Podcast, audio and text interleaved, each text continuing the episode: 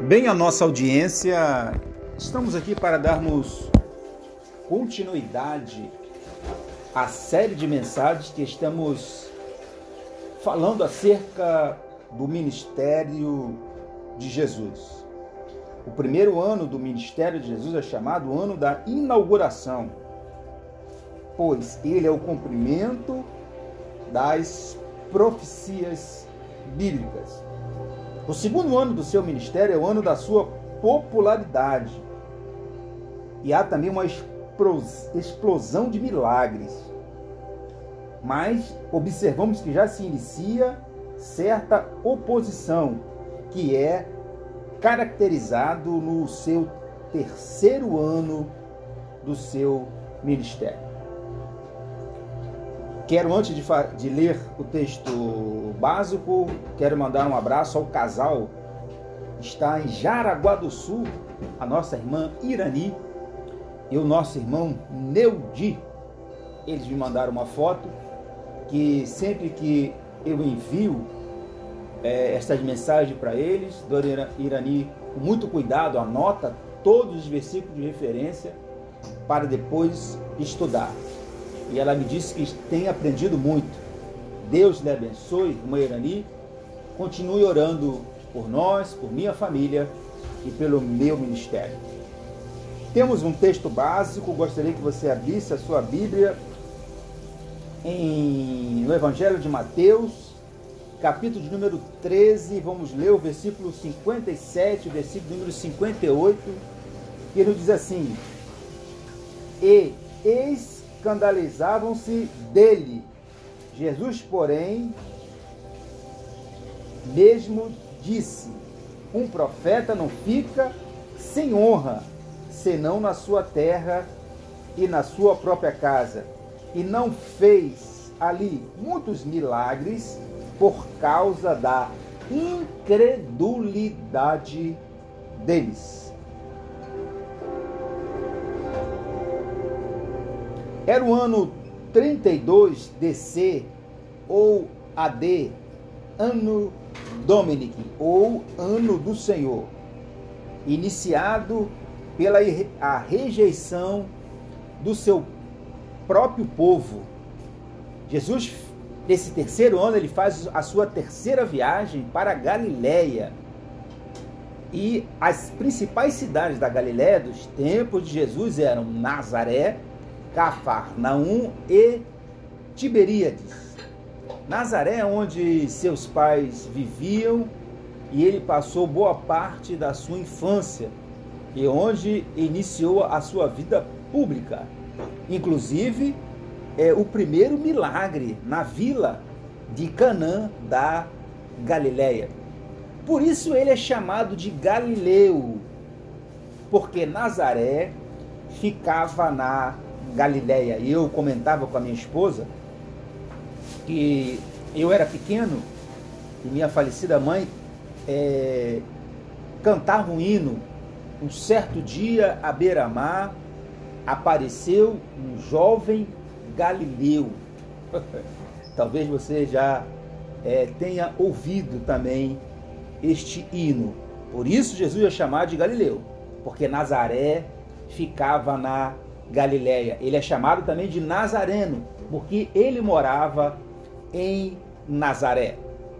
Cafarnaum é, ficava na margem norte do mar da Galiléia. É, eu, eu fui da Igreja Batista por alguns anos e eu gostava de ouvir um hino na Igreja Batista quando atravessaram o mar da Galiléia.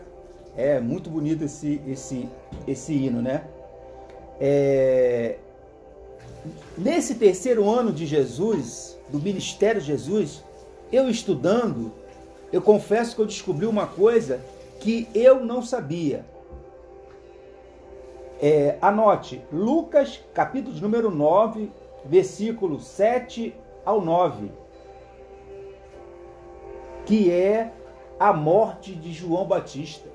Eu pensava que João Batista tinha morrido no primeiro ano do ministério de Jesus, mas estudando a Bíblia, estudando para poder ensinar, a vocês, eu descobri que João Batista foi decapitado no terceiro ano do ministério de Jesus. Lucas, capítulo de número 9, versículo de número 7. É por isso que a Bíblia ela é um livro, livro incrível. Cada vez que nós lemos a Bíblia, nós aprendemos mais um pouquinho. É, no terceiro ano de ministério de Jesus, há, ocorre também a, limita, a alimentação de 5 mil. Vamos anotar aí, irmã Irani, irmão Neudi. Mateus, capítulo 15, capítulo 14, perdão, é, versículo 15 ao versículo número 21. Sobre esta alimentação dos 5 mil, vocês sabiam que não foi apenas 5 mil? Por que eu falo isso? Porque havia uma tradição naquela época que os homens comiam separado das mulheres e as mulheres comiam com as crianças. Então, segundo os estudiosos, Jesus não alimentou somente 5 mil, foram mais de 15 mil. Aí você vê a, a dimensão do milagre de Jesus. Se formos olhar dessa ótica, desse ponto de vista. No terceiro ano também do ministério de Jesus, chamado ano da rejeição, Jesus anda sobre as águas. Marcos capítulo 6, versículo 45 ao versículo número 52. Ele quebra as leis da física andando por sobre as águas. Marcos capítulo 6, versículo 53 ao versículo 56 diz que Jesus, assim como no seu segundo ano, ele faz muitos milagres. Foram vários milagres que, se fôssemos é, falar aqui, eu iria tomar muito tempo. Mas no terceiro ano de, do ministério de Jesus, o ano da rejeição, também foi um ano em que ele opera muitos milagres. Mas, por ele trazer uma mensagem dura, a Bíblia diz que muitos discípulos o abandonaram. João, capítulo 6, versículo 60 ao versículo de número 71, e eles falaram: duro é este discurso. Eu gosto de falar que muitas das vezes é, algumas igrejas elas pregam aquilo que o povo quer ouvir, mas o evangelho não é isso. João Batista ele veio pregando a verdade, João Batista ele veio pregando o arrependimento. Muitos é, é, se arrependeram, muitos acreditaram, muitos creram e muitos foram batizados. Mas houve pessoas que não creram. O importante não é eu pregar aquilo que você quer ouvir. O importante é eu pregar aquilo que você precisa ouvir.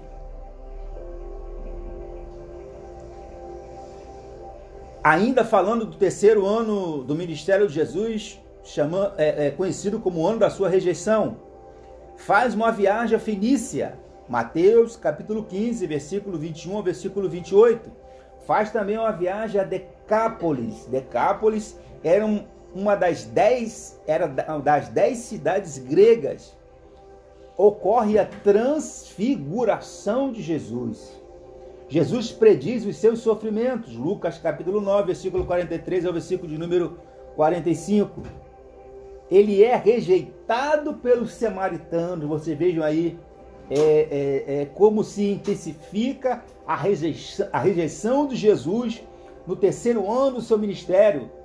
É, vamos falar também da, da, da oposição também dos próprios judeus e dos líderes é religioso daquela, daquela época. Mas também Jesus faz muitos milagres, como eu falei, ele cura dez leprosos. Lucas capítulo 17, versículo 11 ao versículo 19. Ele tem um encontro com a mulher pega no ato de adultério. João capítulo 8, versículo 1 ao versículo 11. Eu quero abrir um parêntese aqui, porque é, aqueles homens que levaram aquela mulher pega no ato de adultério, eles não estavam preocupados com o pecado daquela mulher. Eles não estavam preocupados é, é, é, é, em cumprir a lei. O que eles queriam era um motivo para prender Jesus. Porque eles dizem assim, você conhece essa passagem? Senhor, a lei de Moisés diz que tais mulheres sejam apedrejadas até a morte. E tu, o que dizes? Eles sempre, eles sempre tentavam é, é, pegar Jesus é, é, é em, é, em, alguma coisa. Outra vez, certa feita, a, a, questão do tributo, né, dos impostos, falaram, é, lícito pagar tributo a César? Jesus, sabiamente, pegou a moeda. De quem essas fins? É de César. Então, dai a César o que é de César e dai a Deus o que é de Deus. Jesus ali não estava incitando a não pagar o tributo a Roma, porque vocês sabem que é, é, os judeus é, estavam sujeitados a, a, a, ao domínio romano e, e, e, eles pagavam tributos a, Roma. Né? Certa feita, a Bíblia fala que talvez Pedro não tinha dinheiro para pagar o imposto que ele estava devendo. Jesus mandou ele ir pescar, e Pedro foi pescar e daqui a pouco pegou um peixe, Jesus mandou abrir, e estava lá uma moeda, e ele foi pagou o imposto que ele estava ele estava devendo, aleluia. Então, irmãos, Jesus é isso, o ministério de Jesus é isso, a palavra de Deus, é, é, ela é isso. Então, voltando aqui ao caso da mulher é, é pega em adultério, né, João capítulo 8, versículo 1 ao 11, e eu quero dizer que a lei dizia que ambos, ambos deveriam ser apedrejados, só que eles esqueceram o, o, o camarada, trouxeram só a mulher. Então Jesus conhecia a lei, e a lei dizia que um entre eles deveria lançar a primeira pedra, que esta pedra era chamada pedra da acusação. E a lei dizia que quem deveria lançar essa primeira pedra era o mais velho que estava entre eles.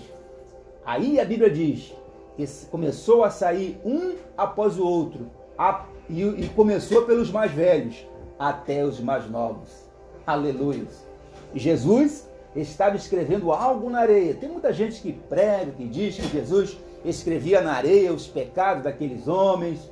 É, é, eu não sei o que Jesus escrevia na areia. eu não sei o que Jesus escrevia. Certo é que ele estava escrevendo algo na areia. Mas a Bíblia diz que Jesus endireita, se endireitou, porque ele estava encurvado, estava abaixado. Olha para aquela mulher e diz: Mulher, aonde estão os teus acusadores? Aquela mulher diz: Senhor, foram-se todos. Ninguém te condenou? Jesus olha para aquela mulher, ouvidor, sabedor que horas antes aquela mulher estava em pleno ato de pecado, em pleno ato de adultério, mas ali instantaneamente ao perdão de Jesus para aquela mulher, assim como ela perdoou aquela mulher. Jesus perdoa os meus pecados e neste momento também ele está perdoando os seus pecados. Jesus olha para aquela mulher e diz: Vai-te em paz, nem eu te condeno, os teus pecados estão perdoados. Aleluias. É interessante. É interessante essa passagem. Eu já ouvi dizer que alguém diz que essa mulher era Maria, é, é Maria Madalena, mas, é é, é, é, mas Maria Madalena foi aquele que ele expulsou sete demônios. E, é, interessante. depois eu vou, eu vou, eu vou, eu gosto dessas, dessas dessas coisas interessantes, vou pesquisar só acerca desta mulher pega em ato de adultério. Muito bem, é a parábola do bom samaritano, Lucas capítulo 10, versículo 38 ao versículo de número 42. É aquela passagem né, que é o, o que é, o último que deveria ajudar era o samaritano, porque eles não se comunicavam, mas foi o primeiro a ajudar. Passou o sacerdote, passou outro, ninguém ajudou. E quem ajudou foi alguém que não deveria é, ajudar, porque não se comunicava. Que Deus possa abençoar. O nosso pro... Eu pensei que eu ia terminar hoje, mas não, não vou terminar.